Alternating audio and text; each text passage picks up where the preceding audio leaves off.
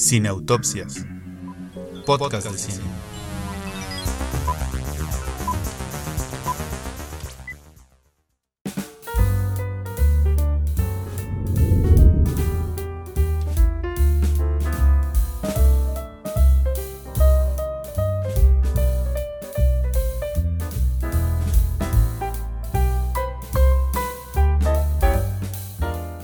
Como todo buen cinéfilo debe ya saber a estas alturas del 2022, en este año se cumplen 50 años del estreno de una de las películas más aclamadas en la historia del cine, que es El Padrino, dirigida por Francis Ford Coppola y que es una película de gangsters. Y por eso nosotros decidimos hacer este episodio, un especial de gangsters, sin El Padrino así como lo ven ustedes. No vamos a hablar del padrino, porque el padrino ya le hablaron hasta en hoy, en Venga la Alegría, en Siempre en Domingo, ya le hablaron a usted el padrino en todos lados.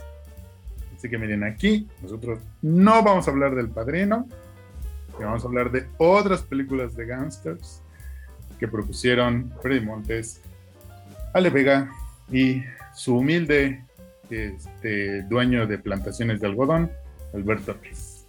Y vamos a comenzar este episodio con la película Los Intocables. Es una película estadounidense de 1987 dirigida por Brian De Palma y protagonizada por Kevin Costner y Sean Connery que recibió su, al parecer, único Oscar como mejor actor de reparto. ¿Por qué elegiste Los Intocables, Freddy Montes? Pues bueno, en este, en este especial del Padrino sin el Padrino, lo cual, como lo dije en la junta de producción, me parece la mejor idea que has tenido, estimado Alberto, en toda tu vida.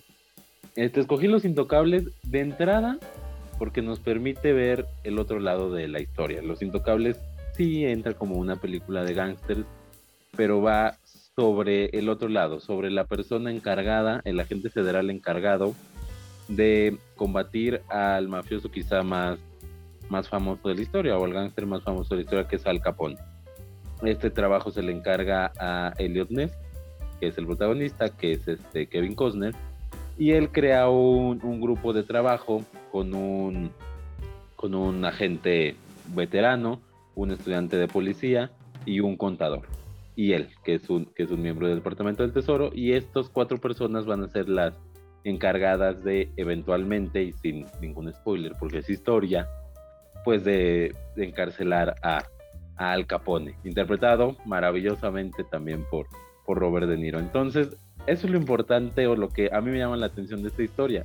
No deja de ser cine de gángsters, no dejamos de ver un poco de, de la vida de este gángster que es Al Capone, tan famoso, pero la, la, conversación está del otro lado, la conversación está con la persona encargada de, detenerlo, de investigarlo, y vas viendo todo este caminito y te das cuenta de que Los Intocables es pues un cuento de hadas gangsteril, es, realmente un, un, cuento de hadas, porque además, y, hay que decirlo, y la desde la primera vez que la vi me quedó claro de por qué mucha gente no la ama, es, es un lugar común tras otro, Los Intocables o sea, es, un lugar común tras otro en sus personajes, en su historia, en práctica, hasta en la música, que me parece maravillosa, pero no deja de ser un poco un lugar común, pero bien llevado. O sea, es un conjunto de clichés bien llevados, bien dirigidos, bien escritos, sin ser obra maestra, pero muy bien llevados todos.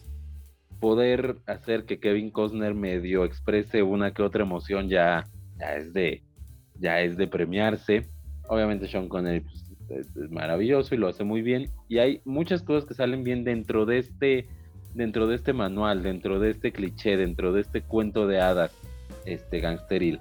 Entonces me gusta también este tipo de, de historias donde puedes ver la otra parte, porque el cine de gángster siempre, lo veremos en, en, los otros ejemplos, pero siempre trata de hacer eso, o sea, como que la terminas de ver y dices, bueno, en un mundo paralelo quizá, o, mi alter ego, pues podría entrar ahí porque es un mundo cool, usemos esa palabra, lo dice el propio protagonista de otra de las películas que hablaremos. O sea, yo veía ese mundo y quería estar ahí. ¿Por qué? Porque sí. Porque te puedes estacionar donde quieras, porque puedes hacer lo que quieras porque tienes todo el dinero que quieras, quizá, entre comillas, con el medianamente mínimo esfuerzo, o, con sus sacrificios como todo, pero con, el mínimo esfuerzo. Entonces, claro que es un mundo que llama la atención y claro que ver una película sobre eso, pues le da cierto toque a, la parte de los gángsters. Y aquí está el otro lado, aquí termina si quiere ser un agente policial que termine con, con eso. No todas las películas de gángster logran ese efecto y por supuesto que Los Intocables este, lo logra. Sin ser moralina, ¿eh? a pesar de los, de los lugares comunes, a mí no me parece que sea precisamente moralina. Aquí, aquí Alberto seguramente dirá, no, sí, que pinche película, que, que el padre y los intocables horrible y todas esas cosas. Pero usted entre en este cuento, usted déjese llevar por este cuento de hadas y está bien, dentro de las películas cliché está muy bien hecha. Está muy bien hecha, no sé en qué en qué lugar la tengan también de las películas de Brian De Palma, pero me parece que está que está en los lugares en los lugares más altos. Más allá de que tiene decían ahí más finales que la quinta sinfonía de Beethoven. parece que ya va a terminar y no termina. Parece que ya va a terminar y no termina de afuera de esos peros, está, está muy bien lograda y creo que todo el mundo pues debería de darle una oportunidad por eso, para ver el cine de gángsters desde el otro lado y desde, desde la otra esquina. El vegano. Es que aquí dos cosas. la primera, Alberto, si te fuiste muy lejos con siempre en domingo. Creo que tienes que explicarle a la gente qué es.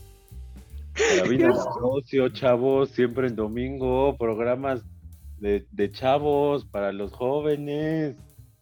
Seguro lo ven en YouTube, vale, Pero no sé, igual una explicación, un disclaimer, ¿no? Así como, ah, por cierto, Alberto se refería a, ¿no? bueno. porque vieron la serie de Luis Miguel, entonces los, los chavos sí saben. Claro. Siempre en domingo. Perfecto, no es necesario el disclaimer, ya, ya nos ubicamos.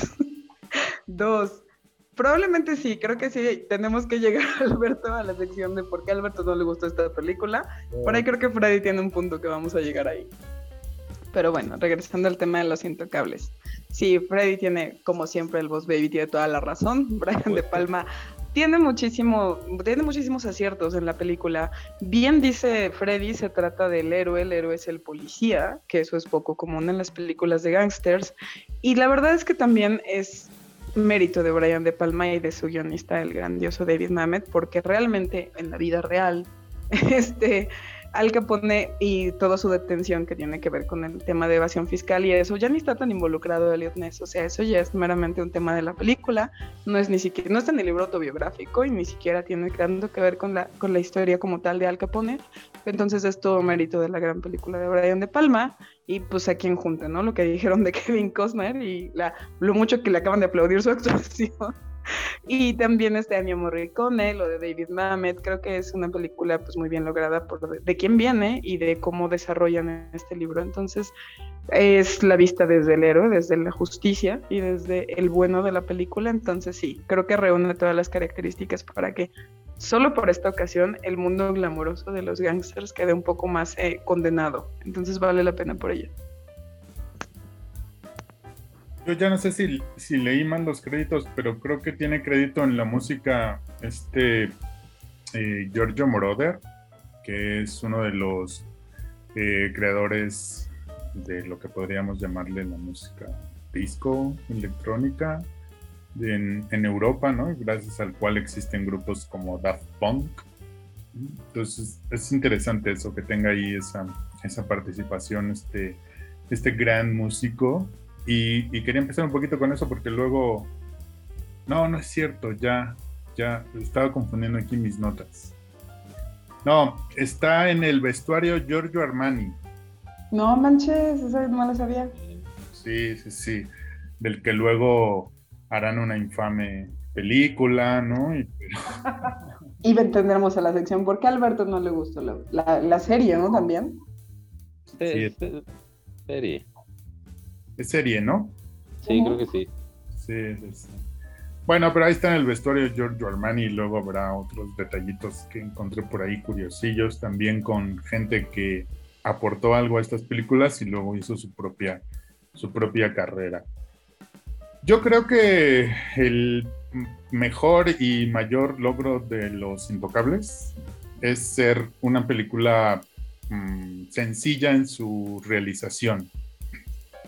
Yo no sé si, si algún profesor de cine la ponga en sus clases, pero si yo fuera profesor de cine, la pondría en mis clases para enseñarle a la gente cómo se puede hacer una buena película sin ninguna marometa así intelectualoide, ni tratar de sorprender, ni hacerte pasar por hijo de Tarkovsky, ni de Einstein, ni de Carlos Regadas, ni nada de esas cosas, ¿no?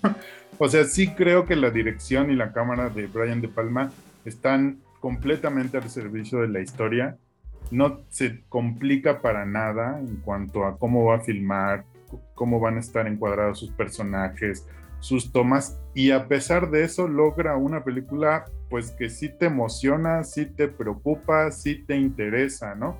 Por supuesto tiene este súper homenaje a la escalinata de Odessa, del acorazado Potemkin y algunos otros guiños por ahí. Pero no, no es una película pretenciosa en su, en su realización y eso creo que es un, es un logro y es algo que debería aplaudirse un poquito más que tratar de esperar siempre genialidades de, los directores, ¿no? Luego me gusta mucho que, que Freddy la haya equiparado con, con un cuento de hadas, porque efectivamente, para mí la película sí es súper moralista, súper moralista, ¿no? Y sí me saca un buen de onda que la, que la, que la esposa de Kevin Costner parece su mamá. parece su mamá la doña, ¿no? Ay, cuídate te puse aquí tu sandwichito con tu notita de, ay, cuídate mucho, por favor, regresa con bien, ¿no?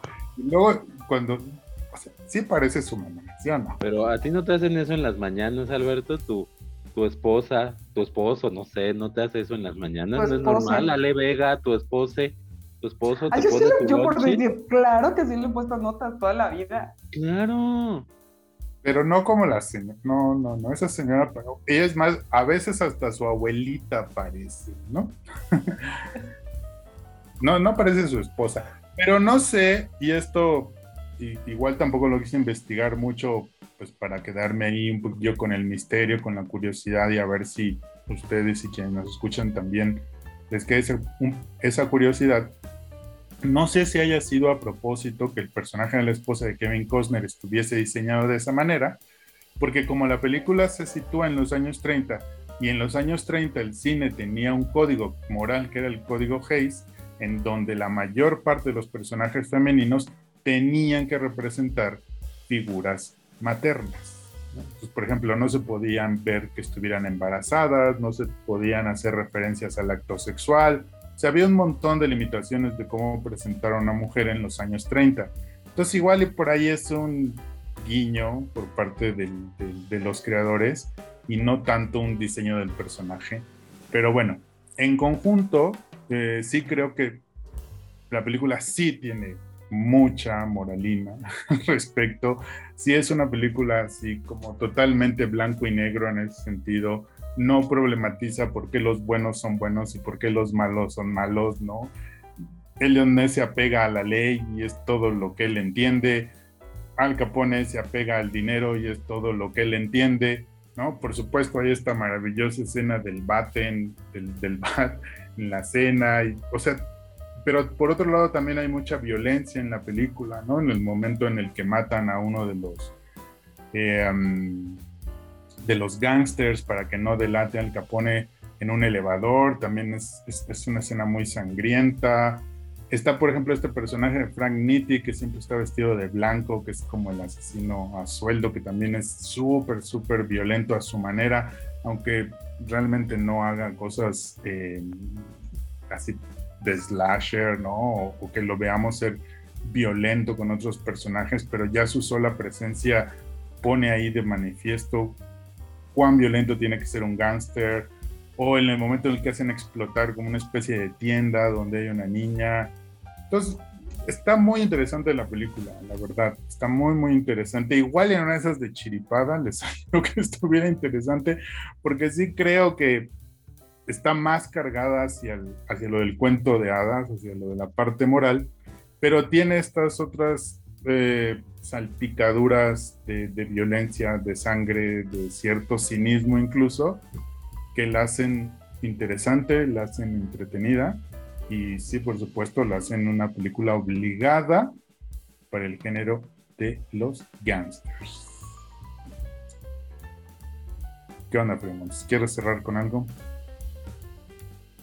Este, pues como se ha dicho todo, solo cerraré con, una frase que tiene que ver con lo que acaba de decir Alberto muy bien, hablando sobre, sobre esta moralidad, pero también, o sea, nos muestran a una niña explotar, bueno, no la vemos, pero es la escena, un asesinato en un, en un, este, en un elevador, sabemos todas estas cosas y a final de cuentas no deja de ser ese cuento dado, entonces yo creo que que Los Intocables de Brian De Palma sí le queda muy bien una frase que, en su momento la definió, que es una película tan violenta y vulgar como divertida y hermosa.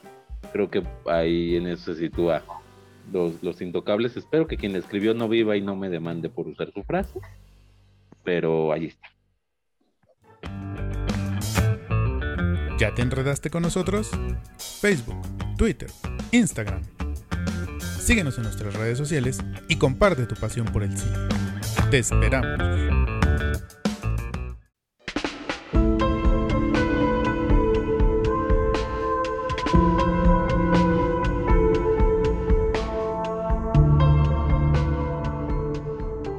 Bueno, y siguiendo con, con estas películas de gángsters, pues siempre lo asociamos quizá con el cine norteamericano, con el cine estadounidense pero también en México hay, representantes del cine de gángsters. El señor Alberto Ruiz, que es un gran embajador del cine mexicano y nos hace ver películas mexicanas para sus podcasts, pues nos hizo ahora ver una película, o bueno, al menos a mí por primera vez, no sé, a la señorita de la Vega Corcuera, una película mexicana de 1943 llamada Distinto Amanecer, dirigida por Julio Bracho y protagonizada por Alberto Galán, Andrea Palma y el este, enorme Pedro Armendáriz en, su papel clásico de siempre, pero siempre haciéndolo, haciéndolo bastante bien. Eh, brevemente de qué trata, es la historia de, del miembro de un sindicato, han matado al líder sindical, al líder de este sindicato, y él este, está en busca de unos documentos que pueden, que pueden ayudar a hundir al, al responsable de este asesinato y de todas las cosas con las que pelea este sindicato, pero en este camino, eh, Octavio, el protagonista, se encuentra con una mujer, un viejo, pues una vieja conocida de, la escuela que poco a poco irá deslumbrando algunas, algunas situaciones más allá, tanto con ella como con su ahora esposo, que resulta ser un compañero de él de años atrás. Y pues todo esto irá, irá desenvolviendo ciertas situaciones, tanto por la parte de, de, esta trama gangsteril, de, los documentos, de lo oculto, como de el drama con sus ex compañeros escolares. Señor Alberto, distinto amanecer de Julio Bracho. No, y este, y hay más, ¿eh? está por ejemplo El Suavecito de Fernando Méndez, Cuatro contra el Mundo, de Alejandro Galindo. No, sí hay películas de gángsters mexicanas, sí, que las hay. Pero esta es la mejor de todas, sin lugar a duda. Distinto Amanecer es no solamente una de las mejores películas del cine mexicano, sino desde mi perspectiva es una de las mejores películas del film noir o del cine negro de la historia del cine mundial. Y antes de pasar a, bueno, no sé si me voy a poner, poder poner serio sobre esto, porque de verdad es que a mí me gusta mucho Distinto Amanecer. Y, o sea, antes de decir otra cosa, tengo que hablar de Andrea Palma. Andrea Palma es diosa etérea, evanescente, me arrodillo ante ella todas las veces que quiera es una presencia extraordinaria, extraordinaria en todas y cada una de las películas que hizo durante esa primera etapa. Está Distinto Amanecer, está La Mujer del Puerto y está otras tantas colecciones de películas donde ella hacía estos personajes de la mujer fatal que apenas en, los años en principios de los años 40 del cine mexicano, que es esta película, es un personaje que apenas empezaba a pintar, a dibujar en, en, el cine nacional. Entonces, en ese sentido, Andrea Palma también es una pionera en cuanto a qué, qué tiene que representar la mujer dentro del cine mexicano. Hablábamos en el podcast anterior cómo ya hay una, un imaginario colectivo de lo que es la mujer en el cine mexicano como madre, como abuela, etcétera, etcétera. Bueno, pues Andrea Palma también en este periodo de los 30, principios de los 40, en donde el cine mexicano estaba buscando su identidad, pues es una mujer que va a no a romper esquema, porque el esquema todavía no existía, pero sí a sentar un precedente en cuanto a esta imagen de la mujer fatal que ya existía en el cine alemán, que ya existía en el cine norteamericano y que Andrea Palma va a representar de manera maravillosa con esos vestidos negros que le ponían en la mayor parte de las películas, ¿no? En donde con estas, eh, con estos boleros tropicales, estas canciones de cabaret, en donde ella se luce maravillosa, etérea, diosa. Gracias Mundo Gracias Cine por Andrea Palma. Si no han visto a Andrea Palma, por favor, no se pierdan ninguna de sus actuaciones.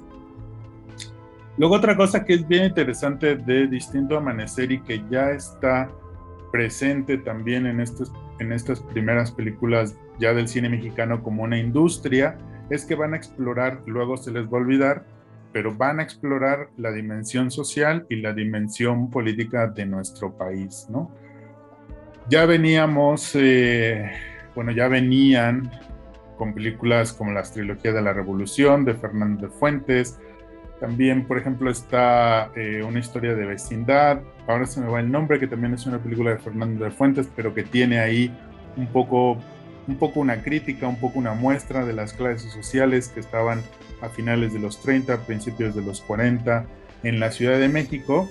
Pero Distinto Amanecer ya como que crea toda esta mm, estructura social que, sobre la cual se va a mantener el partido que ya todos sabemos que se mantuvo durante 70 años en el poder y que son los trabajadores, los obreros, la gente de la ciudad y por supuesto los políticos, Y, los, y a todos esos los pone en, en, a lo largo de esta historia que vamos a ver, que también es una historia de amor entre Pedro Armendáriz y Andrea Palma, y todos ellos van a ir creando este prototipo de la Ciudad de México que se va a ir desarrollando durante las siguientes décadas, más o menos hasta, hasta finales de los 70, cuando pues ya entre otras cosas pues la Ciudad de México va a cambiar, va a empezar a, hacer lo, hacia los 80s, pues ya todo, todo lo que tiene que ver con el cine de ficheras, con la cultura del plástico, etcétera, etcétera.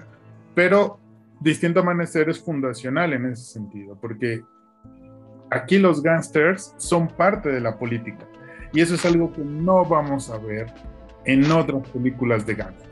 ¿no? Siempre los gángsters van a ser aquellos que están fuera de la ley, no que pertenecen a la ley. Y aquí los gángsters pertenecen a la ley. ¿no? El gobernador Vidal, que es el personaje ficticio, pues en realidad estará representando al general Plutarco Elías Calles, ¿no? que nos un par de décadas antes había consolidado lo que se conoce como el maximato, en el cual, a pesar de que hubo otros presidentes después de él, pues él seguía mandando y moviendo los hilos de, la política mexicana.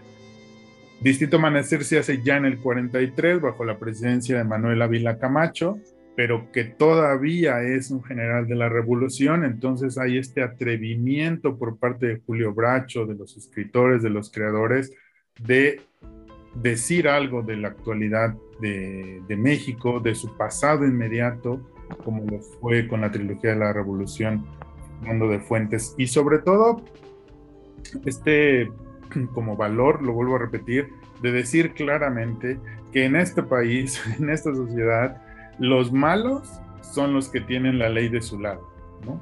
Y que no van a dudar en aprovecharla o en violarla para poder conservar ese poder, para poder perpetuarse en ese lugar sin importar si van a aplastar a buenas o malas conciencias, ¿no?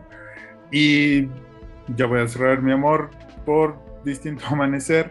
diciendo que también es una película que está medio camino entre eso que decía hace un momento, que es el, el film noir, el, film de, cine negro, que es más relacionado con lo detectivesco, ¿no? Como por ejemplo El Halcón Maltés o Doble Indemnización de Billy Wilder, pero también ya va a estar de este otro lado, que va a ser el, cine de gangsters, en donde ya no importa tanto si hay alguna especie de, como lo veíamos con, con los intocables de, lucha moral, sino ya más bien es solo lucha por el poder. Ya esa frontera entre buenos y malos se va, se va borrando, ¿no? como lo teníamos eh, claro en, en, los intocables.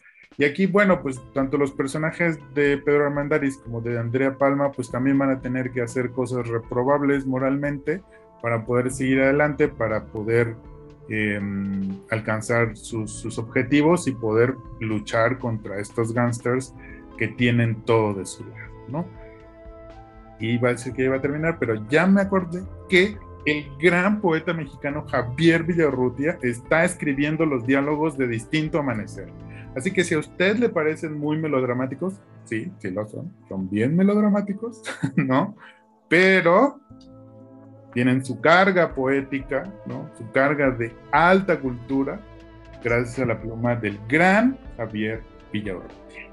Entonces es una chulada distinta, es una chulada ¿Sí o no, Ale? ¿Sí o no? No creo que ni, ni, ni, Julio Bracho haya tenido tanto amor por la película como tú. Ni el güey la tuvo. Quería más a su otra película, que también sale ahí. Sí, ahora sabemos que la escogiste no solo porque eres un gran fan del cine mexicano, sino porque junto a J-Lo, tu otro crush parece ser la señorita Palma, ¿no? Básicamente, básicamente tiene que ver con eso. Que por cierto, sí, fun fact, que son de la edad, por supuesto. ¿La edad de quién? Alberto y Andrea Palma. Tienes razón, de J-Lo no. Oh, sí, sí, orgullosamente no, diría que fui a la escuela con él. J-Lo es una niña. J-Lo es una bebé. Muy bien. Volviendo al tema, es, Andrea Palma es hermana, er, su, su, nombre real es Guadalupe Bracho y es hermana de Julio Bracho. Entonces, por ahí es, es un fun fact muy interesante. Así que Julio Bracho viene a ser algo así como tu cuñado, Alberto. ¿Te das cuenta? Mira. Mira. No, muy bien, muy bien esas Yo conexiones. No, no. Nada, pues esa es una gran película, efectivamente. Yo al principio, y por lo poco que sabía de ella, porque como bien dijo Freddy, son películas que solo te puede poner a ver Alberto Ruiz, eh, yo no la ubicaba tanto como una película de gangsters, pero claro que sí, tiene toda la razón Alberto, ¿no? Vienen dentro de un sistema que sabemos que tendría que estar del lado de la ley, pero no lo es así. Digo, hacen la ley como se les da la gana y a final de cuentas ahí está el mal.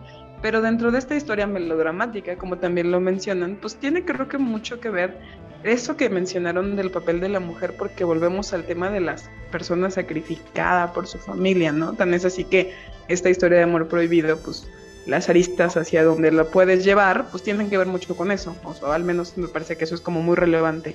Entonces, pues el personaje de Andra Palma tiene mucho que ver con esta representación, que volvemos a hablar del tema.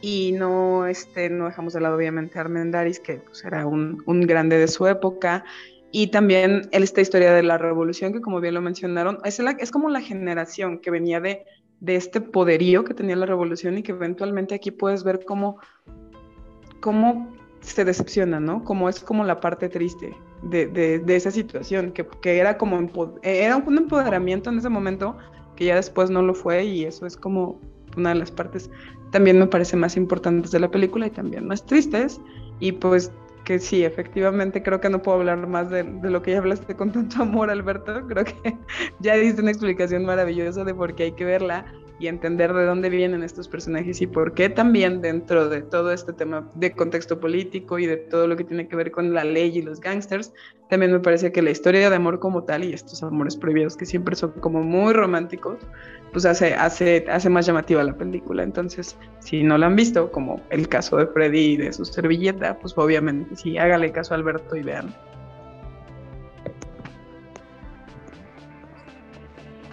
Freddy Montes. Pues sí, sí es un tema muy, muy interesante ese que comentas y muy mexicano, el, el tener al, al gángster o al villano del lado político, no porque no pase en otros países, pero creo que sí está muy arraigado en, la identidad del país y creo que creo que funciona que lo que lo manejen así en una película mexicana. Sobre todo porque lo, lo acabo de mencionar Ale Vega pues era como como el nuevo sistema o sea todavía estaba un poco en ese tiempo ese sueño de que el pueblo estaba gobernando de que el pueblo había ganado y el pueblo era quien estaba gobernando y realmente con películas como estas no porque por la propia película se caiga esa idea pero no era normal verlo en el cine, no, no, o sea, seguía la idea de que el pueblo estaba en el poder y de que el pueblo estaba ahí, de que el pueblo eran todos. Eventualmente fue el desencanto, pero Distinto Amanecer lo pone desde aquí, desde principios de los años 40. Entonces creo que eso, creo que eso es muy valioso. Eh, también es una película que, sale a la calle en tiempos en los que no lo hacían, tiempos en los que todo era en un estudio.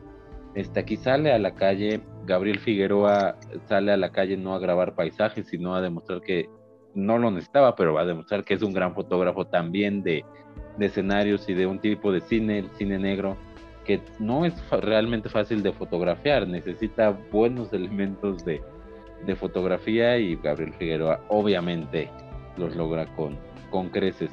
Quizá un poco en contra para ir contra todo el amor que correctamente han dicho, porque la verdad es una muy buena película. Pues sí, todo es muy, pues, pues muy salido de la pluma de un poeta, lo entiende uno cuando, cuando ve quién está ahí. Pero quizá pueda ser un poco raro pensar que un ni siquiera un líder sindical, sino un miembro sindical pueda llegar a estas, a estas notas un poco y pueda vestir así cuando sus propios compañeros los estás viendo pues con otra vestimenta y demás. Entonces ahí quizás se rompa un poco la, la línea de la realidad, ¿no? Con este personaje de Pedro Armendáriz que se sale de lo que es o lo sacan de lo que es para pues para entrar en su papel obviamente de galán y, de protagonista un poco a lo a lo hollywoodense pero vamos quizás sea el, único pero que se le pueda poner a, a esta película eh, mucha gente le pone pero al final, no sé a ustedes qué les parezca, a mí me gusta mucho la, decisión del final, porque creo que sí tiene que ver con lo que nos dice la película, con el peso de las decisiones a, presente, viendo el, viendo el pasado y analizando el futuro. A mí me gusta mucho como, como termina, mucha gente no, no estuvo de acuerdo, pero a mí me, a mí me agradó. A, mí también me gusta mucho cómo, cómo termina, porque finalmente eh, como intuías un poquito, es muy consecuente con cómo han sido los personajes a lo largo de su vida, ¿no? el personaje de Pedro Mendaris no iba a abandonar la lucha por quedarse a cuidar al hermanito de, de Andrea Palma, ¿no? Y Andrea Palma no iba a sacrificar lo que ya había construido, pues por irse, quién sabe, a morir en dónde, ¿no? Porque pues la verdad es que al personaje de Pedro Mendariz no le espera un final muy feliz en su vida, precisamente por andar defendiendo causas perdidas y por andarse oponiendo a toda esa maquinaria institucional que es el poder, pues no, no, no le va a ir muy bien en el camino, ¿no? Y además esa escena final pues también sirve para este paroxismo lírico cuando, cuando le dice cuando le dice su, su, hermanito Andrea Palma, ay, ¿por qué estás llorando? ¿Estás triste por no haberte ido? Y Andrea Palma le responde, habría llorado más si me hubiera ido.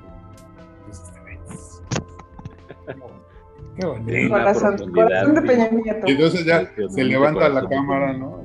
y los vemos alejarse de la estación. No, no, es, una cosa bien chida, una cosa bien bonita. Oye, pero tú, si hubieras sido Pedro Armendáriz, que además tienes un parecido casi idéntico con Pedro Armendáriz, pues ¿hubieras dejado ir a Andrea Palma? ¿Te hubieras bajado? Tomando en cuenta que eran tus sueños ahí, ¿qué hubieras hecho Alberto Armendáriz? Alberto Armendáriz. Yo hubiera ido y lo hubiera jalado y le hubiera dicho, mi madre, solo te vas conmigo, pues, ¿qué te crees? Por andar prometiendo. Oye, como que sí y luego que no. También tiene su corazoncito el Pedro.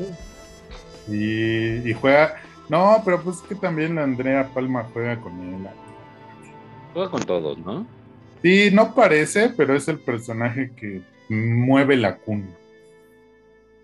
La fe fatal, por eso está exactamente justo en el papel. Por eso se robó el corazón de Alberto, por eso, de hecho. Sí, no saben. Que además Otra hay cosa que muchas- me dañó en la vida. Hay muchas este, mujeres fatales en el cine, pero realmente no siempre están bien construidos, ¿eh? Casi todo es un, un clichecito. Y aquí sí, justo por lo que acaba de decir Alberto, pareciera que no, pero es la, la mano que me hace la cuna. Sí, pues otra en la que re- recuerdo mucho siempre que veo Distinto Amanecer es La Dama de Shanghái de Orson Welles. Ahí también Catherine Hepburn está excelente como en Fatal, también está Catherine moviendo Hepburn. los hilos detrás de todos, aunque no lo parece, ¿no? Y la, ahora se me va el nombre del- de la, tanto de la actriz como de su personaje, pero en la película de Billy Wilder, de doble indemnización, pues ese es el, el arquetipo de la, de la femme fatal. Claro. No, no sabía que así la habían traducido. Nunca había escuchado la traducción, pero Pues es literal, yo creo que debe tener algún otro, sí, Otro. yo creo- sí, double indemnity. Sí, se va a llamar algo así como pistolas y mujeres. Y eso que a Alberto le encanta poner los nombres aquí en español de las películas, entonces me sorprende que no se los sepa. No, pues, pues ya vi que se los inventan, nomás. Ay, literal la traducción. Yo pensé que realmente era el que la habían puesto. Detectives y así. Se llama Pacto de Sangre. Pacto de sangre, sí es cierto, se llama Pacto. Que es el nombre más genérico posible, ¿no? Sí, Cualquier hay- película se puede llamar Pacto de Sangre. Sí. O sea, Misión Imposible puede ser Pacto de Ah, Sangre, pero a huevo. A El huevo. Señor de la calle del infierno Anillos, 10, Pacto de sangre. todos pueden ser Pacto de Sangre. Hay títulos genéricos, claramente. Sí, Esperanza sí. del Corazón. No, cualquier película puede ser eso. Coda, cualquier película se puede llamar Coda. Coda, claro. Bueno, pues no dejen de echarle un ojito a Distinto Amanecer, por favor. Pueden encontrar muy fácilmente y vámonos a lo que sí.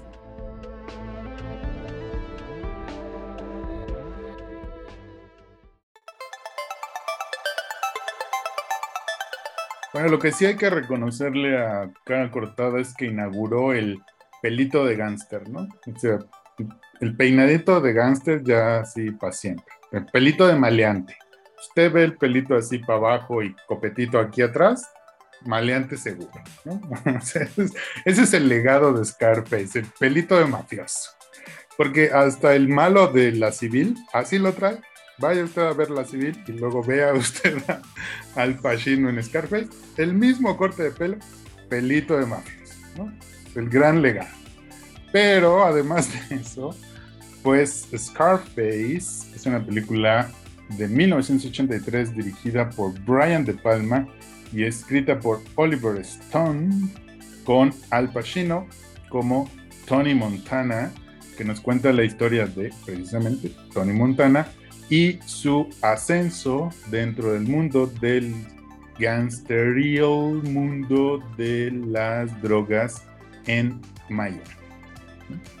Y ya no voy a decir más. La gente sabe mucho de esta película. Esta película se sabe un buen también de cosas. No sé ni por qué la trajeron aquí. ¿Qué quieren hablar? de- Además del pelito de Gangster. A ver, ¿qué más sale de? ¿Qué más podemos decir de cara corta? Bueno, primero que nada tenemos que decir que esta película a Alberto Ruiz no le gusta porque dura más de 1.10. Y la película, cualquiera, dura más de un minuto 10, digo de una hora 10. Alberto ya la descarta, es la peor película que ha visto en su vida, le hicieron perder años de su existencia. Si Así, dura más del intervalo entre su medicamento para el corazón y su medicamento para la reuma, ya no le gusta. Ya, no ya. gusta. ya, así, Ya ya no. descartada. Qué bueno que me acordaste porque no me los he tomado. Ya este podcast ya no le gustó. Ya este episodio ya, no Ya le lo quitó hace, hace como media hora. Ya se pasó. Bueno. Si usted, escu- si usted llega a su, a su gustada sección de por qué a Alberto no le gusta esta película, probablemente tiene que ver con que la película dura más de dos horas, que eso para Alberto es una vida y media, más o menos, ¿no? Scarface. Es una película que, como bien dijo Alberto, más allá del pelito de Al Pacino, tiene que ver con cómo se desarrolla esta, que hace ratito hicimos mención, me parece que fue Freddy Montes, hicimos eh, mención de la vida glamurosa de los, de los gangsters, ¿no? Y este tal cual es el viaje de un hombre que es inmigrante, que llega con nada a otro país y a partir de su, voy a llamarle valentía y de, su, de sus ganas de crecer y de ascender y de relacionarse, pues llega a ser el famosísimo Tony Montana.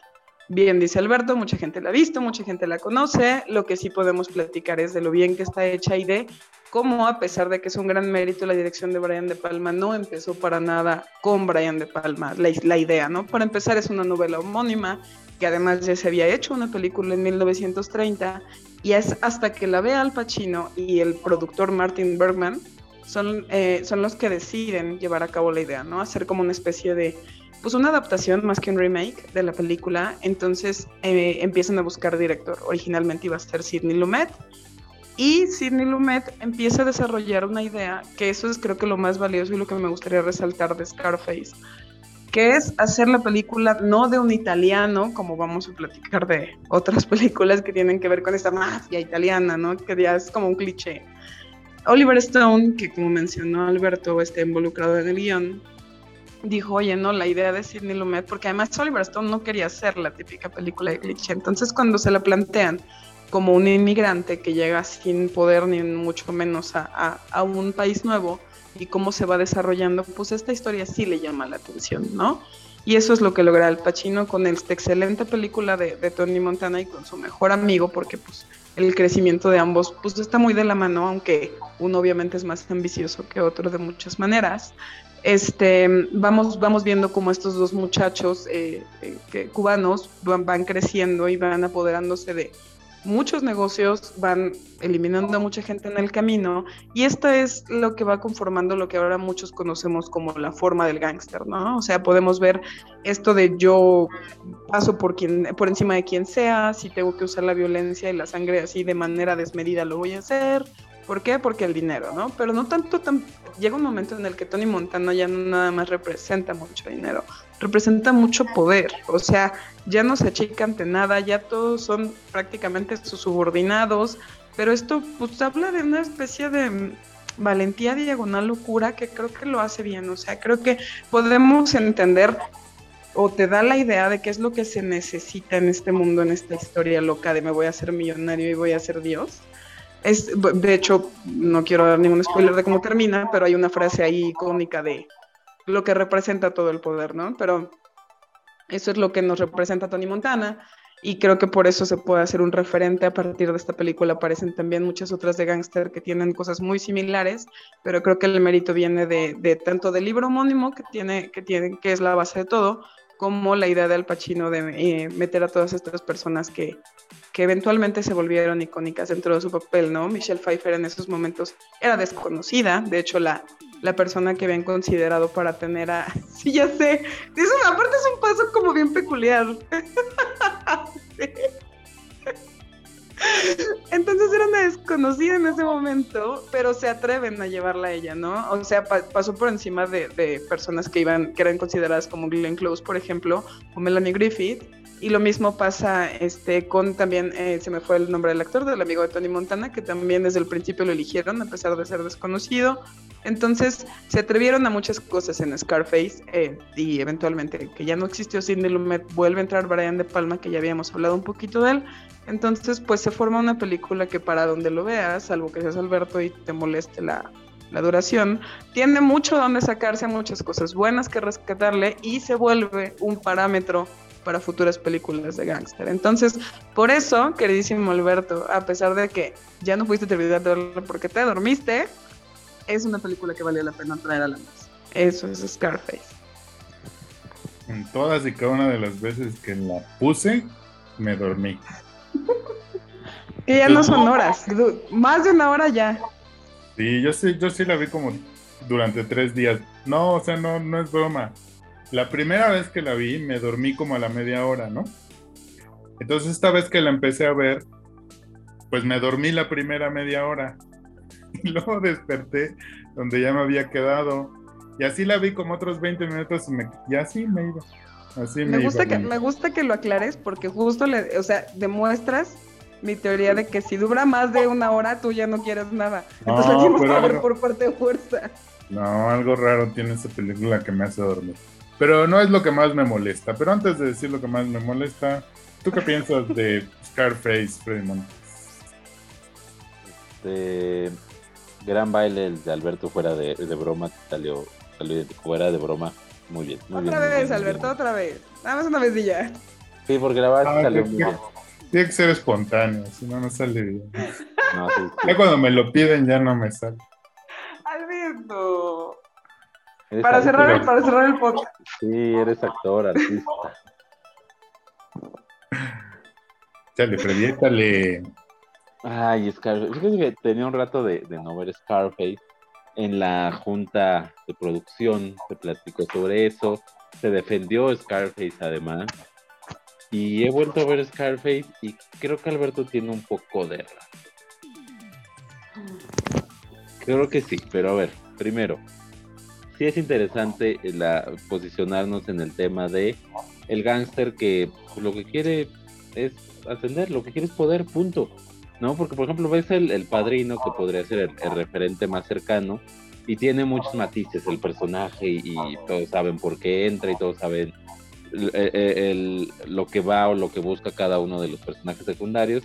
Y aquí Tony Montana no. Tony Montana lo que quiere es poder y punto. Y a final de cuentas mucha gente entra al mundo de, de los gangsters o actualmente al mundo del narco por eso, ¿no? Por simplemente por, por esto que ya hemos comentado, ¿no? Por este, por este sentimiento de pertenencia. Y obviamente se convierten en personajes extravagantes, en personajes de gustos eh, notoriamente vulgares, ¿no? esa es la realidad. Y eso es Scarface, eso es la idea que te quieren mostrar cuando ves tu casa, ya cuando, cuando logra este ascenso al poder. Pues ves todo eso y, y- y- y, vamos, tiene sentido, te hace sentido en la cabeza y yo eso se lo, se lo valoro muy bien musicalizada también. Hablábamos de, de Los Intocables, también Scarface está muy bien musicalizada. Pero muy bien actuada, a mí también me gusta la actuación de Al Pacino, a mucha gente no le gusta, yo, yo sí, yo sí la compro, compro la actuación de Al Pacino, pero sí me parece una película muy larga, no en tiempos, sino porque mm, no son tres horas realmente de, de lo que nos está contando. Realmente nos está contando mucho menos de las tres horas. Por momentos es muy larga. Eh, eh, el ritmo es redundante, es alargado. Estamos en una cosa y adelante estamos en la misma. Y la escena no avanza y solo nos quiere demostrar un mismo punto que, que ya quedó claro y que realmente no apoya nada que la historia siga, siga estancada en ese punto. Porque ni siquiera es que traten de darte a entender que algo es muy cansado, que algo... No, no, no, no. Realmente ahí se quiere estancar, ahí se quiere enfocar Brian De Palma y no explota más, este, más cosas que podría hacer. Obviamente eso hace que ciertas cosas que se pudieron haber construido mejor, ciertas relaciones o ciertos personajes, pues pudieron haber tomado ese tiempo para, pa- para desarrollarse y a final de cuentas, al final, pues parece ya que está todo muy, este, todo muy acelerado. Ya, ya, ya parece que todo lo, quiere terminar rápido y lo quiere aventar en, una, en una última media hora o en un clímax final, que sí está muy bueno. O sea, sí es la parte final quizás a lo que más se le, se le puede reconocer esta película, pero no, eso no quita que sí esté, que sí esté llena de, de mucha paja y que te des cuenta quizá en un revisionado, tal vez. La primera vez que la vi, la verdad, me gustó bastante, pero viéndola ahora con más calma dices, no, sí, hay, hay mucha cosa gratuita, hay mucha cosa que no, y por ende hay, otra, hay otras cosas que, que, no, que no funcionan, que no se desarrollan bien a pesar de, pues, de ser una película de, de casi tres horas. Eso sí, el, insisto, el bailecito de Michelle Pfeiffer, la escena donde. hay, hay como una palabra clave, es, es no, hay que decir el bailecito y empieza a bailar. El bailecito. Ese bailecito cuando este cuando está con la metralleta y dice su famosa frase en cubano estadounidense la escena donde está con, con ya con toda la coca y él ya está en una locura de adicción O sea, todas esas escenas cumplen con lo que quiere con lo que quiere darnos a entender un poco esto de, de- de la vulgaridad del, del gángster y demás que además también contraponiéndonos a lo que decíamos, pues la imagen del gángster era la elegancia de Al Pacino, de Marlon Brando y demás, y no era así, ¿no? Y menos en, en Miami, así no eran los gángsters en, en, la Florida. Entonces me, me, gusta que respete eso, me gustan que tiene escenas icónicas y que por algo se han quedado, me gusta la actuación de Al Pacino, pero sí hay cosas, sobre todo en el tema de, del guion, que me, pesan, me pesan, me pesan. Y en este revisionado a Scarface, no me parece mal la película, pero sí hay cositas que ya no, ya no le pude comprar a, a Brian De Palma. No, pero es que le acabas de dar en el clavo. El problema es Oliver Stone. El problema es el guion el güey con sus pedos políticos queriendo meter a, Cuba y a John F. Kennedy y a Osama Bin Laden y a todo el mundo en todas y cada una de sus películas. La verdad es que yo creo que el problema de la película es el guion, ¿no? Porque efectivamente Al Pacino es un gran personaje, ¿no? Es probablemente uno de los personajes más icónicos del, cine en, en, el mundo, ¿no? Eh, efectivamente hay escenas que también estarán por los siglos de los siglos en las recopilaciones de las memorias de, los cinéfilos. también creo que es una película... Eh, me costó un poquito de trabajo eh, poner cuál comentar primero, si esta o la, o la que sigue, porque sí también creo que es una película en el tema del gángster que, que, es un parteaguas, ¿no? Por un lado, ya lo, ya lo dijo Freddy, pues tenemos un una visión de los gangsters antes de Scarface, que es como yo hago esto porque quiero tener una buena vida y quiero que esa buena vida se refleje en mi ropa, en mis carros, en mis casas, ¿no? Pero este, el, personaje de, Al Pacino, Tony Montana, o sea, nada más lo hace por joder, o sea, no tiene ninguna ambición en la vida más que casarse con Michelle Pfeiffer, es lo único que, o sea, solo hace esto por joder, porque puede, ¿no? Entonces ahí también toda cuestión moral, como lo decíamos con lo de los intocables, ¿no? Que hay ahí una cosilla de los buenos, los malos, pórtate bien, cómete el lunch que te pone tu mamá. Acá en Scarface todo eso ya se olvida, aquí no hay mamá, no hay abuela, nadie tiene madre en esta película, ¿no? Y entonces, eh, a mí un, poco lo que me, pasa con Scarface, no sé si bueno o malo, solo lo quiero comentar así como comentario, pues es que no me gustaría que con el tiempo se perdiera, ¿no? Este, este, este parteaguas que significa para la figura del, del gángster, porque si hoy pensamos en ese tipo de, de, figuras, pues nos tenemos que remitir al, remitir al narcotráfico y por supuesto nos tendríamos que remitir a los Pablos Escobares del mundo, a los Chapos, a los Güeros Palmas y en la ficción, ¿no? Ojo, en la ficción, Tony, siempre se me olvida. Tony Montana. Tony Montana es el punto de arranque de todos ellos, ¿no? Entonces, eso no lo, no, no lo podemos dejar fuera y por eso no podíamos dejar fuera Scarface, ¿no? Porque sí ya es como la, nueva etapa. Y además que sucede en Miami también, o sea, es, como darle en la madre a toda la narrativa del gángster de Chicago, de Nueva York, de, no sé, porque además en todas esas películas donde los gángsters son de Chicago, de Nueva York, Miami es como el basurero. Ah, ya matamos a alguien. Ve, pues ve a tirarlo a Tampa, ve a tirarlo a Miami. No, no. Porque eso pasa en la de Buenos Muchachos. ¿No? es como el, basurero. Y, en Scarface el contrario, ¿no? Miami es el nuevo lugar en donde el nuevo poder criminal se va a instalar en el mundo, ¿no? Pero no el pinche Oliver Stone y le pone esas cosas de Bolivia y de Cuba. Pero bueno, no, lo, a mí lo que no me gusta de la película es que todos los demás personajes no están a la altura del personaje principal. O sea, sí me parece que le falta a alguien que nada más por, por, narrativa se le hubiese opuesto al personaje de Al Pacino. Y no, no hay nadie.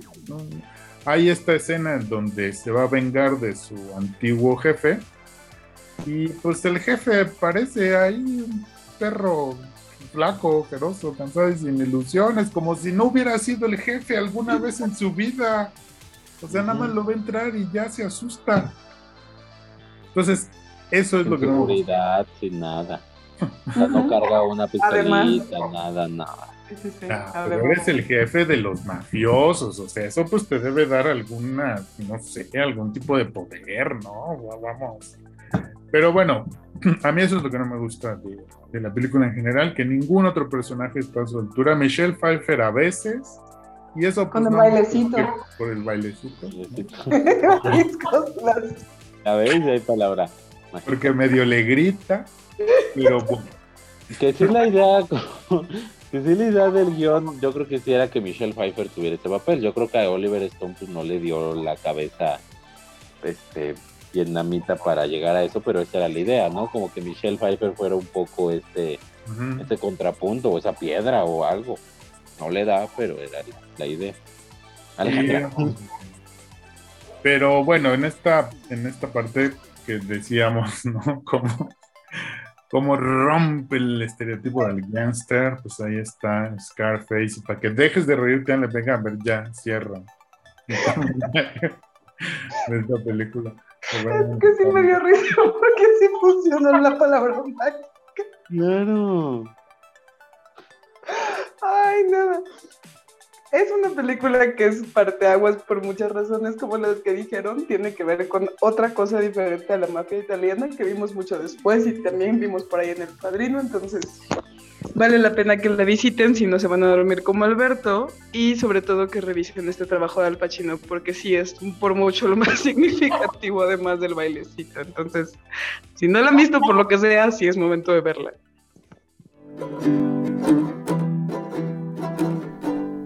Si te gusta nuestro podcast, nos ayudaría tu opinión, ya sea en Spotify, iBox, YouTube o Google Podcast. Deja un comentario una valoración o compártelo con quien más confianza le tengas. Gracias.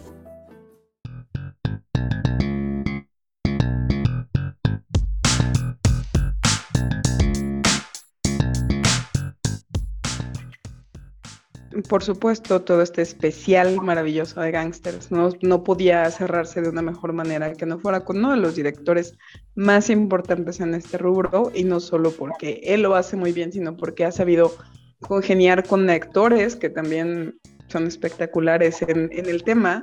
Y pues es nada más y nada menos que el maravilloso Martin Scorsese, que estos dos muchachos, Alberto Ruiz y Fremont, trajeron a la mesa muy adecuadamente para platicar de una de sus películas. Yo creo que de las más queridas de su filmografía, me atrevería a decir, y también creo que es una de las que a mí, a mí particularmente es de las que más me gustan, pero que creo que puede representar mucho lo que es el cine de Martin Scorsese, ¿no? Esta película está basada también, hablamos de pura adaptación, por cierto, ninguna, ninguna obra es original, todas son adaptaciones de otra cosa, entonces, ojo ahí, ahí, podríamos desmenuzar ese tema. Es una adaptación también de un libro llamado Wise Guy, que es tal cual la autobiografía de un gángster llamado Henry Hill. La película se llama Goodfellas. Buenos muchachos, creo que sí se traduce como tal. Y de esa película maravillosa de Scorsese y de cómo utilizaron realmente a un actor muy poco conocido y lo hicieron grandísimo. Entonces también hoy nos sirve de homenaje. Nos va a platicar del señor Freddy Montes de Goodfellas. es, Goodfellas, buenos muchachos, correctamente, o uno de los nuestros en España que también muchas veces suena suena así ese título. Eh, sí, Martin Scorsese es uno de los, de los grandes cineastas, al menos vivos o en activo, ya para no meternos en, en mayor detalle, pero sin duda es de los grandes cineastas en activo. Y Goodfellas es su gran obra para mí, su obra maestra. Y a pesar de que hay muchas películas que me gustan, creo que la única obra maestra de Martin Scorsese es esta. Es el único momento en el que ha alcanzado el punto máximo de la cinematografía es aquí, con Goodfellas, con esta historia sobre gángsters que por supuesto sirve también para desmenuzar mucho su estilo de hacer cine. Si, si pones esta película para tratar de, diseccionar la forma de, hacer cine de este hombre, creo que Goodfellas eh, entra perfectamente. ¿De qué va la historia? Pues otra vez de un, del ascenso de un gángster es la vida de, un chico desde que le llama la atención esto hasta que algo, que algo pasa y termina con la vida de, de este, de este gángster. Pero nos encontramos otra vez con un poco el tema de Scarface. ¿Por qué se vuelve gángster nuestro protagonista? Porque esa vida está padre, porque la veía desde su ventana, los veía desvelarse, los veía estacionarse donde podían, son palabras que él mismo dice, y esa vida le llamaba la atención, que pudieran hacer lo que quisieran, que se pudieran vestir este, genial, que pudieran traer el carro que quisieran, las mujeres que quisieran, los sonidos que quisieran, eso le llamaba la atención. Quizá el mayor fondo que se le puede encontrar, y lo dice más adelante en la película, cuando Scorsese hace, detiene su cámara y la congela, dice respeto. La palabra es respeto, ¿no? O sea, tener el respeto es lo que, lo que lo hace mantenerse, pero no hay más nada, eh, no hay nada más allá que, que, esa, que esa simpleza. Entonces, de ahí partimos con Goodfellas, de ahí partimos con este protagonista, que además está muy claro que esa es la idea que nos quiere dar Martin Scorsese, porque la primera escena cuando, o sea, es la primera escena antes de los créditos, corta con esa frase. Siempre, desde que tengo memoria, siempre quise ser un gángster. Está claro hacia dónde va Martin Scorsese y es el camino que toma. Y ese es el camino que, que nos lleva con el personaje interpretado por Ray Liotta, cómo conoce al que eventualmente se convertiría a su maestro, que es el personaje de Robert De Niro, a otra figura, no como su maestro, pero sí como alguien que estuvo ahí siempre para enseñar ciertas cosas, que es el personaje de, Joe Pesci. Y más adelante, eh, Lorraine Bracco, si es que no me equivoco, de actriz, que es quien termina siendo su esposa y que la historia en ciertos momentos nos cuenta también la visión de ella.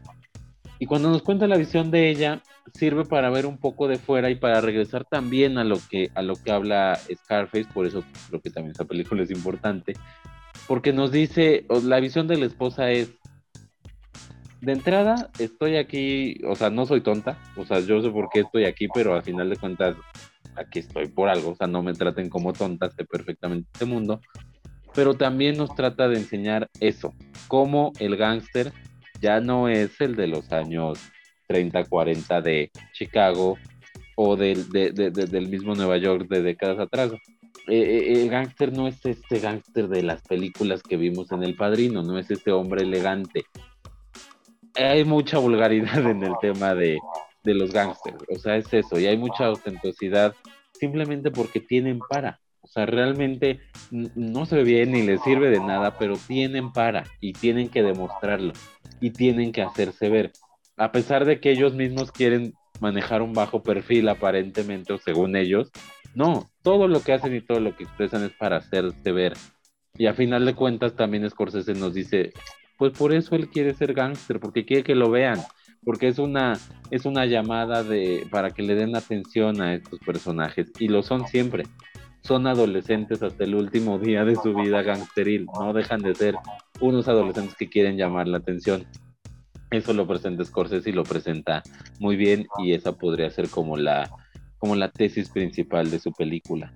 Es muy interesante cómo viaja a través de las décadas en, la vida de este personaje, viaja a través de las décadas, nos muestra muchos elementos característicos y sí va madurando su, su personaje, a pesar de esto que estamos hablando de que nunca dejen de ser joven.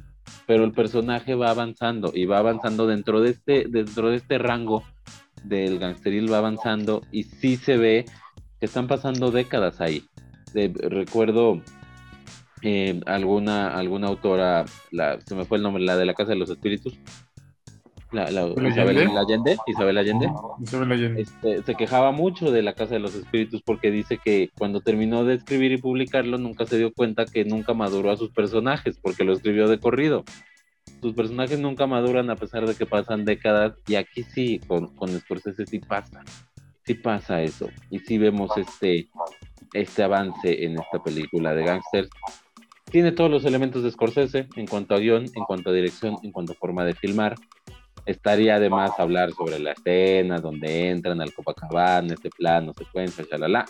Hay 574 videos en YouTube sobre esa escena. Seguramente ya lo saben, pero todos esos elementos están. El cine de Scorsese está ahí Y todo ese conjunto termina por hacer una película extraordinaria sobre los gangsters, extraordinaria sobre la vida, extraordinaria sobre la simple, la simple sensación o las simples ganas de avanzar, de lograr algo.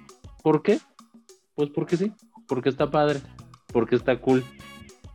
Sin más nada, y a pesar de eso, con mucho fondo y con muchos, con muchos matices lo que hace Scorsese, por eso creo yo que es, que su gran obra y que es una obra maestra del cine, eh, una obra maestra del cine Goodfellas. Eh, Roger Ebert dijo en su momento que no había ninguna película sobre crimen organizado mejor que esta, ni siquiera El Padrino. Difiero, creo que El Padrino podría estar un centímetro arriba de Goodfellas y Goodfellas podría compartir perfectamente escalón con Pulp Fiction y hasta ahí. Todas las demás se cuecen aparte en la historia del cine sobre gángster. Ya hizo su carilla Alberto, ya hizo su carilla Alberto, pero... Ahorita vamos con la gustada sección. Ahorita vamos con su, con su gustada sección. Eh, Rey Liotta, como dice sirviendo de homenaje y ya para, para ir cerrando un poco esto, con todo el respeto de Al Pacino y su Scarface, no hay ningún miembro de la mafia que consuma su propio producto y lo haya hecho también en pantalla como Rey Liotta.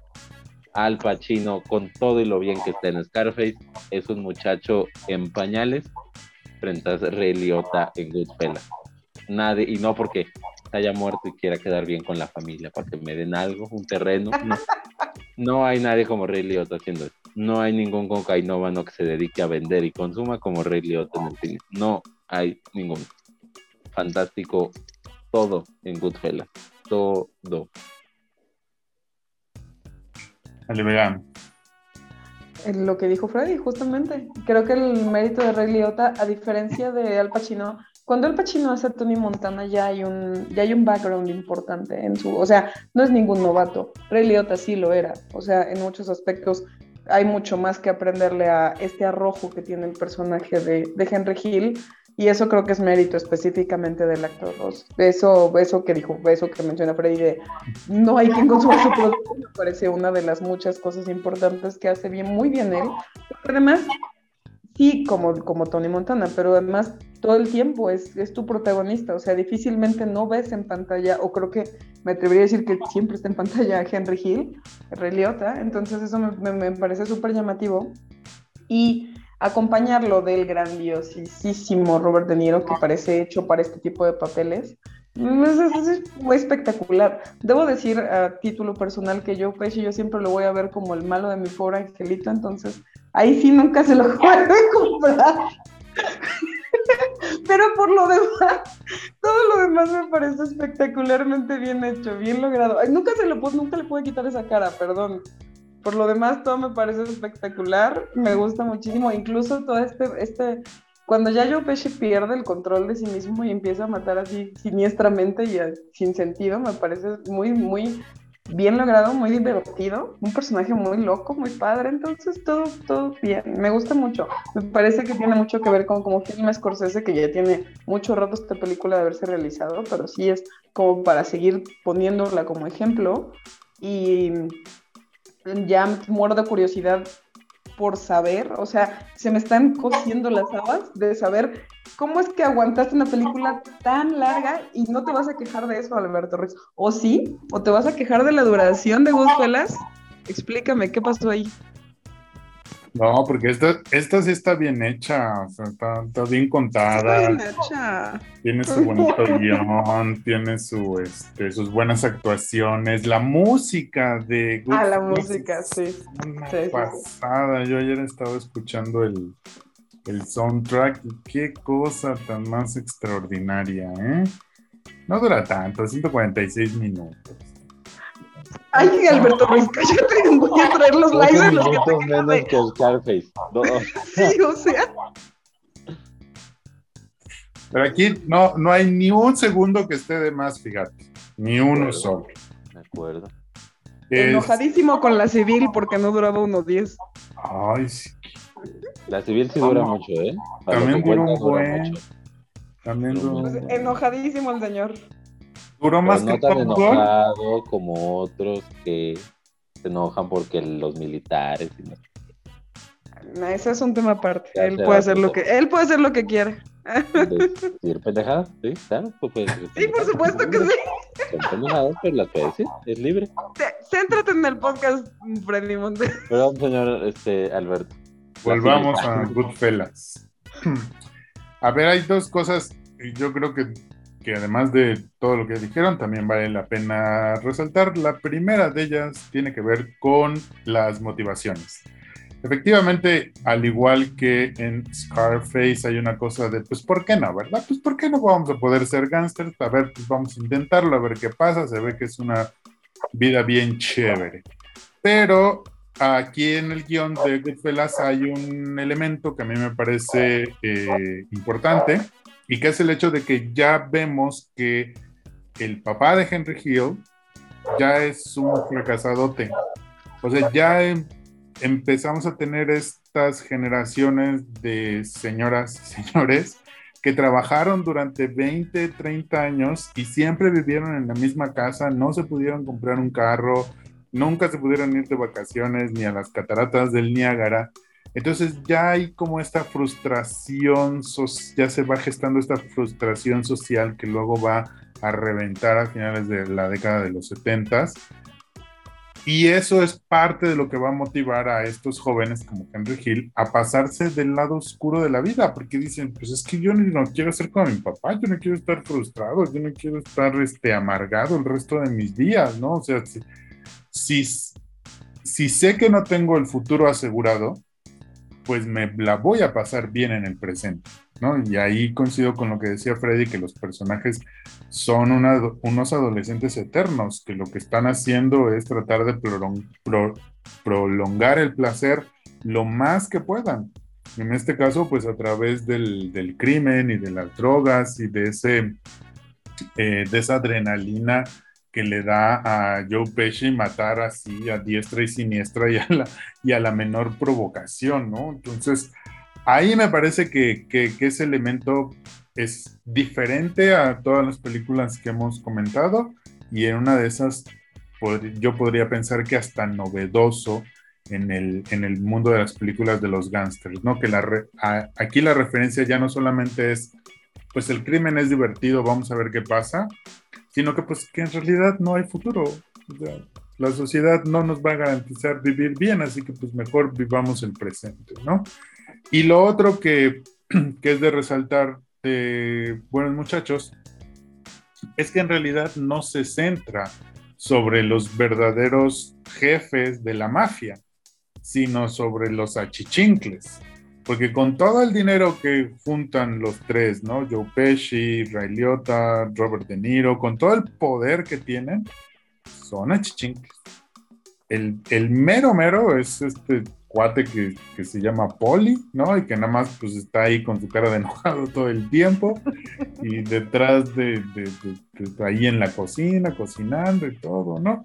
Y de él no sabemos casi nada de él no sabemos casi nada y sin embargo todo lo que hay alrededor de esa historia, todo lo que hay en esa historia se mueve alrededor de él. Entonces, a mí me parece también un, un, logro como sin percatarnos tanto.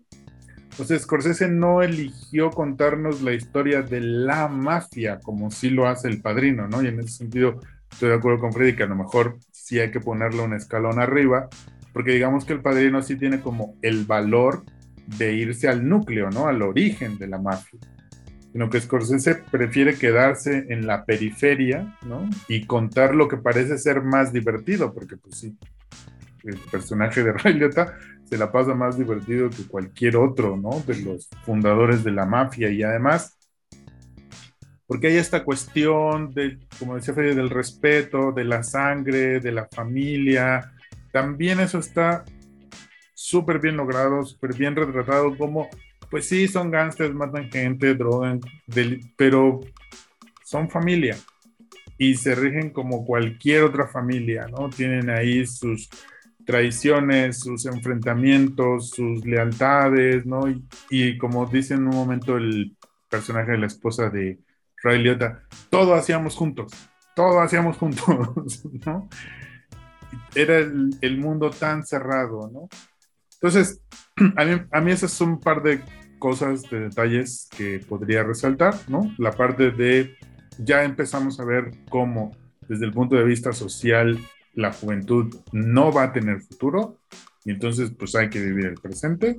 Y por otro lado, cómo en realidad los jefes, el núcleo de la mafia está en la periferia en esta película y nosotros pues más bien estamos con los aventureros, los, ah, los que están incluso fuera de la misma ley de la mafia, tratando de ganarse la vida por su cuenta y que pues acaban como, pues como van a acabar, ¿no?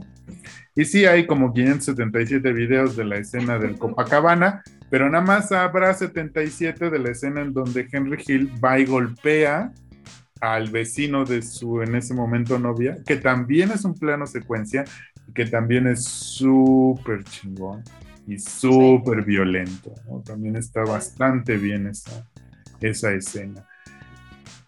Y yo pondría a buenos muchachos, quizá nada más por seguirte la analogía, Freddy Montes, a la altura, pero de perros de reserva, no de Pulp Fiction, de perros de reserva.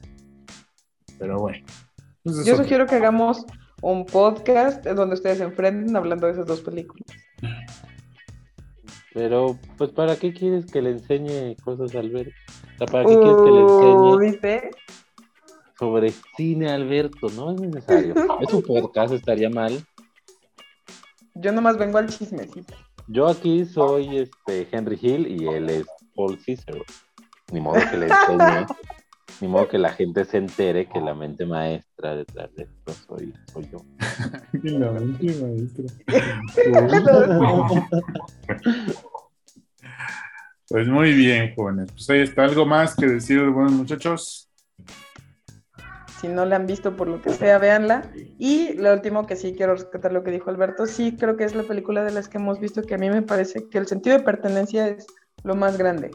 O sea, creo que aquí sí absolutamente me, dice algo absolutamente de, cómo se conforma una familia y al mismo tiempo cómo se traicionan, porque tú creerías que la lealtad es infinita y cuando llega un momento en el que es el momento más bajo de Henry Hill, híjole, ver cómo lo lo tratan o se va medio eh, disolviendo esa situación es bien interesante. Entonces, esto de nunca te puedes salir y la familia siempre unida y shalala, por ahí tiene unos twists interesantes en la película. Entonces, todo el sentido de pertenencia creo que sí es muy mencionable en esta película y sí también deberíamos de revisar. Bueno, también ah, hacia el final que hace esta reflexión, ¿no? De que, bueno, pues ahora soy un donadi. Y ese es mi peor castigo, ¿no? Sí, sí, así tal cual como lo dijiste de sus papás, ¿no? Que tenía como este background de que pues, también lo vio y él no quería eso. Exacto. Los, los miedos de un gángster son, o se dice que son terminar en la cárcel o terminar muerto. Él estuvo en la cárcel, estuvo a punto de morir y realmente parece que prefirió eso, o hubiera preferido eso, a lo que terminó pasando, ¿no? Que tener la vida de su padre. Entonces, quizá el mayor miedo de, un gángster no sea eso, sino tener una vida común. Y, también ahí está la, aunque así como lo estamos diciendo ahorita, pues suena bastante lógico, pero ahí está la complejidad de buenos muchachos. O sea, para poder redondear ese mensaje de que lo peor que le puede pasar a un gángster es la vida común. O sea, tuvimos que pasar por prácticamente más de la mitad de la vida del personaje de Henry Hill, ¿no? y Scorsese nos tuvo que meter a su mundo en las cosas buenas, en las cosas malas. Yo no podría decir, bueno, pues ya así como tan drogado que estaba todos los días, pues sí, pues mejor tranquilito en tu casa, ¿no? Por lo menos estás vivo. Pero no, uno siente la amargura del personaje en esa escena final en donde pues ya es un cualquiera, ¿no? Y, es lo que les digo. No, no, adelante, adelante. No, y es lo que les digo, que pareciera ser una conclusión más o menos común, ¿no? Pero creo que es el gran logro de la película, ¿no? Y por lo cual, eh, Buenos Muchachos, para mí, es la película de gangsters. Es un poco, este es el cine de Scorsese, ¿no? O sea, no, es ni moralino, ni, o sea, no está en ninguno de los extremos. Sí, O sea, pues sí, está, estaría muy padre vivir poco, pero vivir bien, o estaría padre tener una vida normal, pues tú decides. Y también es, un poco la burla que él mismo, burla que él hace al, espectador al decir, pues no hay nada más interesante después de aquí. O sea, él, él, él, tiene vida, pero ya no hay nada más interesante que contar. Aquí Pero ya termina. me voy. Sí, Ya, no, ya tiene- me voy, porque aquí termina lo interesante. Es, es un genio ese, ese hombre. Exactamente. Bueno, la próxima vez que hagamos nos vamos a aventar el round de cuál es la mejor película de Scorsese, ¿eh? porque yo no lo había pensado, pero ya me pusiste a pensar. La mejor película de Scorsese y la mejor de Tarantino, de una vez. Una- si va a haber madrazos, que haya buenos. No, no, no, un especial, un podcast, un podcast. Y se, Mejor- trae su guante de box. La mejor de Tarantino, Jackie Brown, fíjate. Fíjate. Pues puede ser, ¿eh? Yo, a mí me gusta mucho Jackie Brown. Puede ser. A mí pero no, también. es Pulp- es.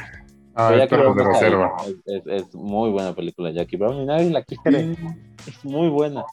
Sí, Es que no, no parece de Tarantino. sí, sí, sí, todos les, les- la olvidan, me olvidan a mi Jackie Brown. ¿Se acuerdan más del bodrio ese de Death Proof? Que no es bodrio. Bueno, sí. Eh. La segunda hora de Death Proof, de Death Proof, es un bodrio. La primera. De, a mí me- de Deadpool. de- Sí, sí, bueno, Ah, eso ya en, en Deadpool todavía mejor. Ah, no, Eso es se hace en, otro, en, otro, en otro podcast, chavos, ya. Bueno, pues ya tenemos tema para los siguientes, así que despídanse en este, jóvenes compañeros, amigos, gangsters de la vida. Ale Vega, muchas gracias. Hombre, gracias a usted, como siempre. Es un placer estar acá. Muchas gracias, Freddy Montes. Gracias, señor Alberto. Muchas gracias, señorita Alejandra Vega. Un placer, como siempre, enseñarles un poquito sobre sí. Ya la próxima nos cobra. Ya, ya va a cobrar. ya. Yo digo que ya está. No, la próxima. la próxima. Ah. Porque la próxima vamos a traer productor foráneo. Pues que él te pague. Que él te pague. No, estás viendo que va a comer marucha en un mes acá en la ciudad y quieres que pague. No, no, no. Bueno, muy bien. Pues a nombre de nuestro señor postproductor Lázaro Moreno, de mi compañera y amiga La Muñoz, yo soy Alberto Ruiz. Esto fue Cine Autopsias, podcast de cine, y nos vemos y nos escuchamos en la siguiente autopsia. Hasta entonces.